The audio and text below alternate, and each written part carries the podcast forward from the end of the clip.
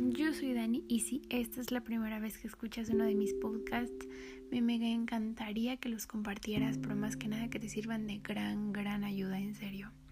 Bueno, pues lo prometido es deuda y el día de hoy les tengo el tema de cosas que nunca debemos decirle a alguien que sufre ansiedad. Entonces, bueno, pues ya se los debía porque les dije el viernes que era un temita que yo quería tocar y bueno, es fundamental entonces para saber manejar a una persona con ansiedad y saber tratarla, porque pues nosotras somos algo especiales, y no digo especiales, sino algo sensibles en cuestión de pensamientos, en cuestión de que nos digan cosas, a veces nos ofenden si tal vez tu opinión no es querer ofender a alguien, nosotros nos puedes ofender de otra manera. Entonces pues somos como más susceptibles, entonces pues por eso siempre, siempre, siempre vamos a tener, o sea, siempre vamos a tener personas que traten de calmarnos con palabras que realmente para nosotros nos calmen y nos pongan un poquito más, pues, ¿cómo decirlo? Un poquito más... Se me fue la palabra. o sea, siempre va a haber personas que en vez de calmarnos, que, o sea, que esa sea su intención, nos pongan un poquito más ansiosos que antes, porque tal vez las palabras que nos están diciendo para calmarnos no son las correctas. Y por eso aquí te voy a decir cosas que nunca debes decirnos, porque eso me incluye a mí. Y bueno, yo creo, estoy de acuerdo, estoy muy de acuerdo con estas palabras, entonces empecemos. Nunca por nada del mundo les digas supéralo. Que una persona esté con ansiedad y esté con una crisis existencial, una crisis nerviosa, y tú llegues y les digas, ay, ya supéralo. O sea, nunca, nunca lo hagas, porque aparte de eso vas a sentir, vas a hacer sentir mucho mejor, mucho más, o sea, vas a hacer sentir mucho, pues más mal a la persona. Y a veces que está, pues te vas a sentir tú también mal en un principio, porque vas a decir, uff, creo que sí me pasé y vas a empeorar a la persona. Nunca le digas, supéralo. Eso nunca lo hagas. Vamos con otro punto, que tú digas, la ansiedad no es real. Creo que todos en nuestras vidas hemos escuchado a personas que digan, oye, pues yo estoy hablando con esta chica, pero sabes que creo que es para llamar la atención, ¿eh? Porque a mí me dijeron que la ansiedad no era real. De dices y diretes, la verdad es que se hace una cadena enorme. Pero de una vez está claro, o sea, de una vez está claro que la ansiedad es real. Y puede ser que para ti no sea real porque tú no lo hayas experimentado y no lo veas como otros problemas de salud pero eso no quiere decir que no exista. Tómate un tiempo para leer algo sobre la ansiedad, para escucharme, si quieres, para poder comprender mejor lo frecuente que es y a quién puede afectar. No llegues nada más y digas que la ansiedad no es real, porque déjame decirte que si piensas eso, la ansiedad es, muy, es real y no hay por qué, primero hay que informarnos, hay que leer y no hay por qué malinformar a la gente, ¿no? Otro es estás loco, loca o tarado, tarada. Yo creo que las personas que tienen ansiedad suelen ser hiperconscientes, ¿no? De cada movimiento, pensamiento y reacción física. De hecho, pues nosotros estamos en demasiado contacto con la realidad. La verdad es que cuando pues alguien sufre ansiedad, tú pensabas que realmente se estaba volviendo loco y que tú le digas esas palabras a esa persona lo que ellos hacen es reforzar su mentalidad negativa, porque están diciendo, sí, sí es cierto, es cierto, me estoy volviendo loco porque me estoy estresando, me estoy volviendo, este, me estoy estricando porque, porque, porque estoy llorando y esto no se debe, yo vi que es de locos. No te preocupes, no te preocupes, tú no estás loco por tener ansiedad. Es normal que todos lloremos en algún punto de nuestra vida. Lo que no es normal es pegar, tener comportamientos agresivos, pero para nada, para nada digas que estás loco por tener ansiedad. Eso nunca lo digas. Otra cosa es decir, cálmate. Eso en algunas, pues en algunas personitas, la verdad es que a mí a veces sí me causa conflicto que me digan cálmate. Y bueno, pues decir esto podría agravar la situación, porque alguien con ansiedad podría estar sintiendo falta de aliento, sudoración en confusión, no también aparte de síntomas mentales, sentimentales, también están los síntomas físicos. Esos no se quedan atrás.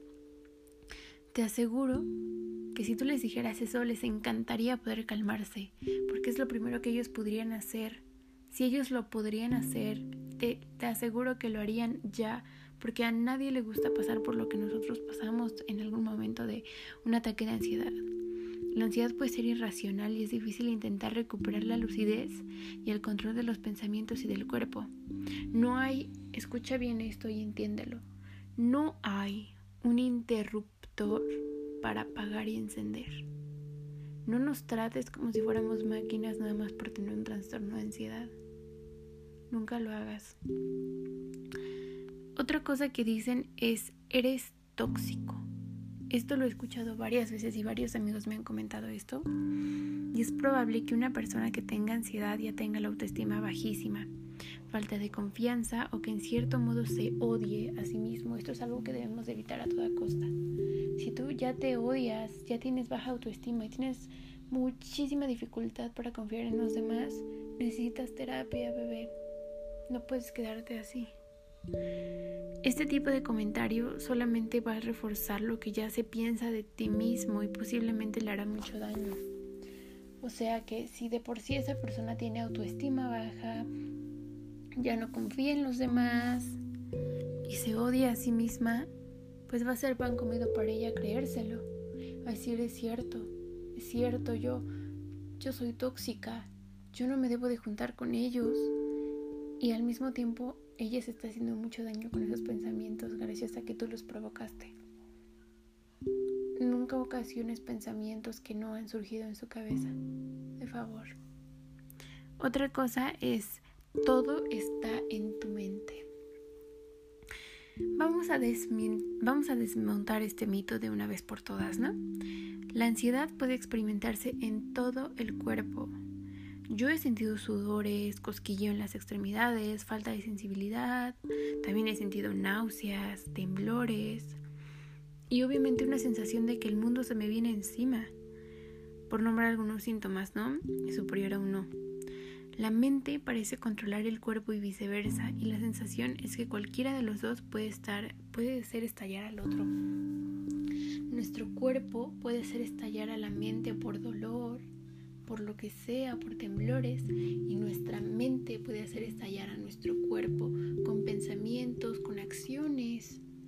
Con eso podemos hacer estallar a ambos. Nunca digas que todo está en tu mente. A veces los pensamientos que tenemos no los podemos controlar y es válido. Luego, yo también tengo ansiedad. Esa es otra, ¿no? Que cuando calmas dices, es que, ¿sabes qué? Yo sé porque yo también tengo ansiedad. Las cosas no se arreglan igualándote a los demás. Estar ansioso, sentir estrés es distinto de tener ansiedad, mientras que los nervios momentáneos que se sienten antes de una reunión importante tienen un propósito y son algo bastante natural. Son distintos del miedo incapacitante que te impide cruzar la puerta de casa durante un mes. También, que tú digas, yo también tengo ansiedad porque sentiste un gran nervio hoy en la mañana y nunca lo había sentido antes. Eso no es ansiedad. Eso no es ansiedad.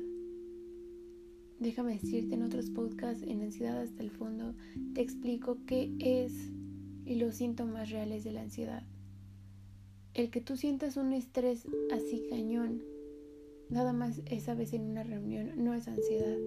Pero algo que sí te puedo decir es que cuídate de esos estreses. Cuídate de alterarte tanto. Porque tanto alterarte o te llega diabetes, te afecta el riñón, o si no, te da ansiedad como pues lo vimos. Sí puede haber, sí puede haber casos de ansiedad si tú no te cuidas. No necesitamos ponernos nerviosos, ya como dije, respiremos, Tratemos de enfocarnos en que va a salir muy bien la reunión, el examen, pero nunca vamos a alterarnos así tal cual como loquitos, porque entonces sí nos van a llegar muchísimos problemas y no queremos eso, ¿ok? Entonces esas son algunas cositas que no debemos decirle a alguien que sufre ansiedad. Y ahora les vamos con cositas que sí podemos decirle a una persona con ansiedad, ¿no? Entonces, Algo que le podemos decir es, aquí estoy para apoyarte, nunca te voy a juzgar. Cuando una persona nos dice eso, entramos en nuestra zona de confort y empezamos paso a paso a confiar en esa persona. Porque si ella o él nos muestra una gran empatía, nos muestra que podemos confiar en ellos, nos muestra demasiadas cosas, vamos a ir confiando poco a poco. Otra cosa es decir, sé que es difícil, pero estás a salvo. Sabemos que le puedes decir, oye, yo sé que es difícil por lo que estás pasando. Sé que es difícil los sentimientos por los que te sientes, los síntomas que tienes, pero estás a salvo conmigo. Por ejemplo, un padre eso le puede decir a su hijo. Estás aquí en casa y estás a salvo. Nadie podrá lastimarte. Ahora, si una persona llora o alguien tiene ganas, tú le dices, si sientes ganas de llorar, llora, desahógate. Y es normal. Todos tenemos que desahogarnos en algún momento de nuestra vida. Todos tenemos malas rachas. Todos merecemos alguien que nos escuche porque como lo he dicho varias veces, hasta el psicólogo experto de Harvard necesita ser escuchado también. O cuando está llorando, está bien, llora, deja que salga todo. Solo si él llora, ¿ok? Si él, o ella llora. Nunca critiquemos a alguien que está llorando por un trastorno, porque tiene esto, porque tiene lo otro, porque tú no sabes realmente cómo se siente esa persona. Ahora vamos con actitudes que no ayudan. La actitud de indiferencia, la actitud de querer tomar el control, cambiar el tema una vez que ya te están diciendo lo que sienten, que ya te están, pues literal, confesando, te están contando lo que están sintiendo y que tú nada más les digas, ah, sí, qué padre. Ahora hablemos de esta vez cómo me fue con mi tía, ¿no? No hagas eso. Porque si no, entonces vas a acorralar a la persona y va a decir, ah, pues a este amigo le valgo y nada más quiere que yo nada más me platicar con él, ¿no? Y eso no está cool. Es necesario escuchar a las personas. Si te están contando algo y si te están confiando algo, es, es necesario y por respeto que los termines de escuchar.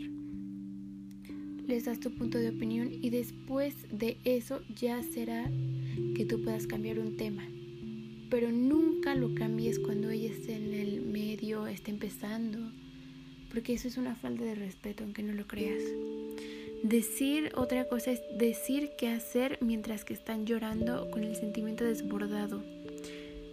Si una persona está llorando, abrázala, pero nunca le digas, ay, ¿sabes qué? Vete por un Kleenex, cálmate, como lo dije, cálmate y, y ahorita hablamos. Nunca hagas eso, siempre está con la persona ségale las lágrimas, dile, ¿sabes qué? Todo va a ir bien, aquí estoy yo, desahógate, pero nunca le digas qué hacer.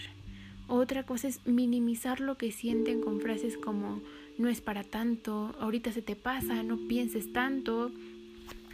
Es evidente que las personas que tienen trastornos, que les dan ataques, pues obviamente no quieren estar pensando en eso y no quieren que esto esté pasando pero tú no vas a ayudar diciéndoles no pienses tanto, porque aunque ellos no quieran pensarlo, su mente se apodera y dice, no, yo estoy pensando en esto. Y no podemos. También no es para tanto, tú no sabes por lo que está pasando esa persona. No puedes decir que no es para tanto si tú no tienes los síntomas que esa persona tiene. Otra es, ahorita se te pasa. No, las cosas no se pasan tan rápido como tú piensas.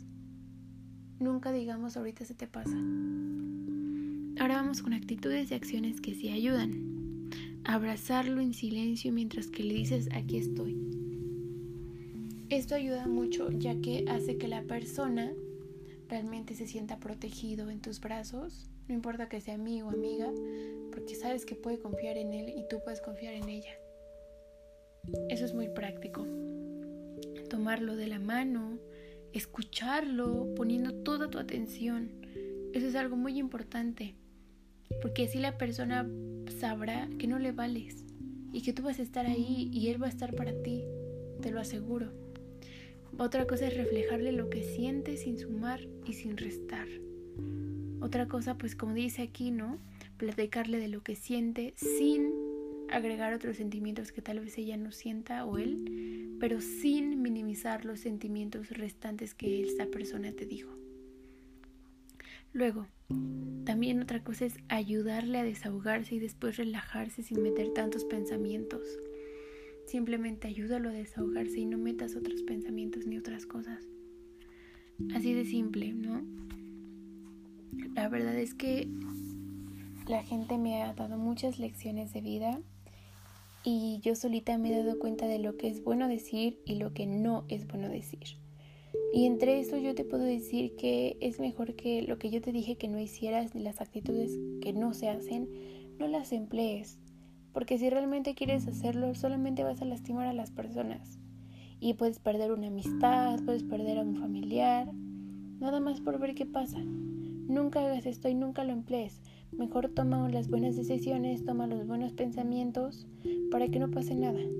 Y así puedas seguir ayudando a más personas. Te quiero mucho. Bueno, listos para el próximo podcast el miércoles sin falta. Y los quiero mucho y también les quería decir que ya estamos cerca de las 170 reproducciones y estoy muy orgullosa porque en menos de como, ¿qué serán? Hace como seis meses yo llegué a esta plataforma o menos. Estoy muy agradecida con todo lo que ustedes me han dado y espero que vayamos por más. No se preocupen y tendrán más podcasts de mejor calidad. Muchas gracias. Los quiero mucho y mi Insta se los dejo aquí abajito como siempre. Los quiero.